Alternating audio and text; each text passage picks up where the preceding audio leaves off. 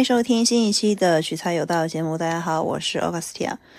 那么今天我们要讨论的话题是 KPI。这个话题其实大家可能怎么说呢？到了年末，对吧？都在努力的冲 KPI。但是在这里啊，确实，我我是想表达的是，尤其是在当下这个社会和现在这个时间点，往往定现在 KPI 的。人可能是一年之前定的，比如说是去年的春节回来上班之后，可能定了一个 K K P I，这样也可能是去年的元旦搞过来的，然后也有可能是啊，今年小伙伴新的一年的 K P I 已经定完了，然后再冲刺了。我我是想说，现在就普通的那种传统的公司啊，或者传统的行业企业，他们定 K P I 呢，就是有点像。为了完成目标而完成目标，就给人的感觉非常的，即使你完成了这个 KPI，那么其实你也不知道完成的目的是什么。就大家有没有这样的感觉？比如说，给你下了一个 KPI，你你是一个销售，说啊，我一个月要卖，呃，汽车行业的要卖一百辆车。我举举举个例子啊，那然后呢，就是如果达到了这个目标，然后呢，就给你发什么什么什么绩效。然后你会发现说，哎，最开始的时候好还蛮简单粗暴的，我只要达到了这个 number，对吧？我只要达到了这个数字，那么就就会得到这个奖励。但是大家都不是就是吃素的，大家都在互相博弈。然后如果你达到了这个目标，那么可能你的下一个 KPI 就会直接翻倍，就是在相同的时间点，你要达你要卖两百辆车，然后呢？接着他总会达到，就是说给你定 KPI 的那个人呢，往往是带有那种，哎，想要去怎么说呢，榨干你的那种价值，总会定一个你永远，就是说到了最后啊，会定一个你再也无法达成的一个 KPI 的一个目标，他就有理由对吧，就不给你发奖金和绩效。往往定 KPI 故事的结局就是这样，所以说这个也是可能是大家内卷的由来。你。就是大家也想过，我们为什么要卷呢？为什么非要卷呢？大家一起去挣更多的钱，不更好吗？就是卷的话，尤其是内卷，它其实就是自我蚕食了，大鱼吞小鱼，或者是小鱼吞虾米，反而是这样的一个竞争的现状了，而不是大家一起去 把蛋糕做大，就是这种。哎，所以说，嗯，大家觉得 KPI 就有的时候真的是为了达为了达成那个数字目标而达成那个数字目标。然后，如果达成了那个数字目标呢？个人可能会面临更大的一个数字目标。制定这个数字目标的人呢，往往其实也不知道说啊，我一定要，比如说一定要卖个多少辆车。举个例子啊，一定要卖多少辆车啊？到底是为了什么？可能到了很后面，他才会想啊，定这个 KPI 的意义是什么，而不是在一开始想好。可能有一些小伙伴会反。反反驳我说啊，那其实我们也不知道一开始要定什么目标啊，还不如先干着。但是，我可以可以先干着，但是你要想到，就是你在干的过程中能不能实现一个指数级的上扬？因为往往定 KPI 的话，就会慢慢的沉溺在你的那些指标当中，你的那些指标只是反映你自己的一个。就是反映你当下活动，或者反映当前业绩的一些参数，但是它不一定能够去分析背后的一个原因。这么说就是只能说不一定啊，有些还是可以的，有些还是可以的。但是归根结底，你需要去刨根问底的是，你到底要做什么，到底要呈现一个什么样的东西，或者是你到底要带来什么样的一个价值，这个是最最关键的一个问题。就是如果能够想到价值这个层面，那么。无论是定 KPI 的小伙伴，还是说被定 KPI 的小伙伴，那么其实你们是能够去完成 KPI，或者是说你颠覆整个，就是说被你被定的那个 KPI 的那一套理论，而去实现你自我的一个升级。然后，如果有人敢拿 P P KPI 来 PUA 你，那么你就可以拿你的那套理论反 PUA 回去。这个也会成为呃，这个说不定会成为大家 年底绩效拿奖金的一个。Tips 就是老，如果老板可以给你画饼，然后你就反过头来给他画饼。你定了拿来年的 KPI，你有什么价值呢？你到底是要完成一个什么样目标呢？然后可能会被回怼说啊，好公司大家都是这么定的，你一个人这么弄不太合理啊。想要以群体的效应来迫使你接受那个你不想接受的那个 KPI 的指标的时候，这个时候呢，大家也可以可以回怼说，就是说公司如果都是这么定的吧，那就是一个复制效应。那就是如果大家都这么定，其实就是说你是用了一个人的管理的模式，定了一群所有岗位的管理模式，这样真的合理吗？就是说，如果你面对的是一把手，是公司一把手，是老板，也就是说，这样真的合理吗？这样真的能够体现价值吗？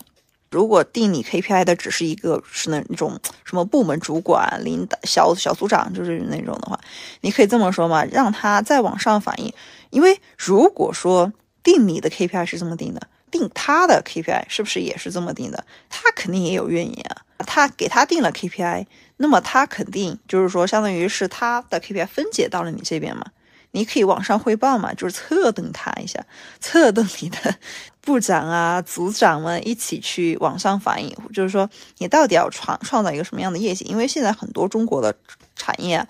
都在转型升级，你不能再拿 KPI 来定了，你这个东西就是指指标，你层层压下来嘛，你这个有什么意义呢？你可能会说啊，我我这个呃小伙伴是国字企做国字头的企业的，比如说银行什么的，就一定要达到那个 KPI，比如说什么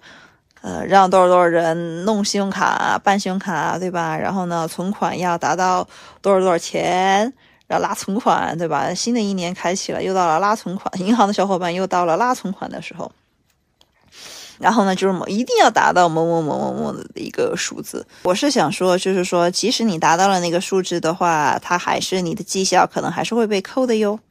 就他想他想扣你的 KPI，或者他想就什么让你少拿，因为其实你拿。定 KPI 的目的就是为了想要去分钱的时候嘛，还是就是说归根结底你要讨论的工资，就这个时候呢，就是大家可以想象，嗯，有你你你自己有什么额外收入吧？就如果说就是定 KPI，就是说如果是定的很死的那种的话，我是觉得说，反正 KPI 这个东西是跟大家的工资挂钩的，大家还有就是说，与其关注你的 KPI，还不如就是说 KPI 是公司或者是你单位的一个目标，你还就是归根结底你是想要拿钱。你还不如想想你自己手上能，就是说通过，比如说副业啊，或者什么样，因为这个东西实在是不合理的话，如果你汉要汉，就是说你想要去蚍蜉撼树这个东西，我我我就是说实在达不到的话，咱也不强求。然后呢，就是大家还是可以去寻找寻找兼职的一个 收入，真的就是反正 KPI 是为了钱，更多的钱嘛。那么你你还不如有其他的一些副业的收入，这样的话就大家也都不纠结了，对不对？其他就更 放放宽心，就不用再纠结说啊，K 为了 KPI 为了绩效争得个你死我活鱼死网破这种，唉，也没有什么太大的意义。就是说，出就是说，如果是是这种特别大的一个团体组织啊，就是尤其是国字号开头的，你要定 KPI 呢，真的定合理一些，或者是你自己就是定 KPI 这个人一定要想到有一个转型升级的这样一个理念，不要为了定 KPI 定 KPI，然后呢，也不要为了达成某个数字目标而去达完成那个数字目标，没什么意义，真的没什么意义。就是说明，就是如果你你发现这个东西很死，那就说明你并没有去。解决真正的一个需求，就是你的产品，你提供的一些产品，或者是你提供一个服务，对于客户而言，我不管你的客户是国企的，还是那种民企的，还是那种外企，就是市场是一个市场行为，还是一个非市场行为，你就是个多余的，供大于求了。所以说，这个时候的话，你会出现一个饱和的一个竞争，所以说你才会出现很卷啊，KPI 也推不动了，或者是你定的这个东西根本是。跟你的目标完全不搭嘎，是满足你个人的私有的目的，或者是为了他人就是层层压下来的这种。所以说，嗯，听到这一节的小伙伴要不要仔细想想这个问题？如果呢，大家只是一个小职员，说啊，我无法改变其他人，我无法改变公司领导，那么就大家可以从自身赚钱的角度来出发。反正我，你 接受 KPI 还不是为了拿更多的钱？我为了。拿更多的钱，宗旨是为了赚钱。我的宗旨是为了赚钱，那么其实，唉，也没有必要在这里讨论了。就相对于 KPI 更合理一点的呢是 OKR，但是 OKR 呢，第一个它的成学习成本有点高，它不像 KPI 简单粗暴。第二个呢是，我在这里跟大家介绍一下 OKR 是什么东西。OKR 就是 O Objective，就是目标，然后 KR 呢就是 Key Results，就是关键性的一个结果。但是难的是什么呢？它比 KPI 稍微难一点的是，你要找到，就是说真的要找到完成这个目标对应的那个关键结果，他们俩是有对等关系的啊，这个有点难。就比如说你要，就是说你要实现财富自由，然后那那么什么样的，就是说一个具体的目标对于你而言是一个财富自由，然后他们俩是要有一个对等关系的。再举个例子，我当时考二级口译证书的时候，我当时没有想过要寻求一个非常对等的一个目标，因为你这个东西，二级考口译的小伙伴肯定知道，就它是一个很主观的一个考试，你怎么知道就是达成了？它它是没有一个特别死板的一个评评分标准，因为它就是它是给人一个主观的主观的评分，觉得你是六十分，你就是六十分；觉得你是不及格，你没有达到六十分，你就是没有达到。就这么简单，所以说我当时是没有找到一个对等关系的。直到我当时是练习练习超过了一千张 A4 纸，练嘛练习量，练习量算练习量。然后呢，我是觉得说，哎，好像差不多了。然后好像最最后的结果就确实是差不多了。就这种，就很多。其实你要在达到目标的时候，其实你是你找不到它的一个对等。比如说，我要到底要实现。一个什么样的一个具体的努力，我才能够去达成一个目标？那就是说我想要一个幸福的婚姻，这是我如果这是我的一个目标的话，请问，我到底要付出什么样的努力才能够达到一个幸福的婚姻？这个都是放之四海，没有一个接准的统一的一个标准的。所以说，有些目标它适合去量化。但是它有些目标，它根本就没有，不可能被量化。就大家定目标的时候啊，就是职场上可以啊，可能会更加清晰一些，有量化的目标最好。但是往往大家的人生当中是没有被量化的目标的。嗯，你能够被量化，其实我觉得 OKR 可能会更好一些，至少是为，就是说不会像 KPI 一样，为了达成那个数字目标而达成那个数字目标。但是有的时候呢，就是制定，尤其是公司的目标，高管的小伙伴们听到这一集的时候，就你要想到有些目标它其实是没有办法被衡量的，它没有办法被量化、被衡量。呃往往这个时候呢，是需要大家有一种，比如说探索的积极的一个心态，而不是说我去满足一个刚性的一个需求，这就体现出了一定的一个灵活性。所以说这个时候呢，我是希望更多，比如说定目标的和 被定目标的小伙伴们呢，会对 KPI 啊、OKR 啊，或者是定目标这件事情吧，能够有更深刻的一个思考。这里呢，就是我这一集就不形成一个。非常统一的一个解决方案，反而是这个是开放的。第一，为什么呢？其实就是说，我们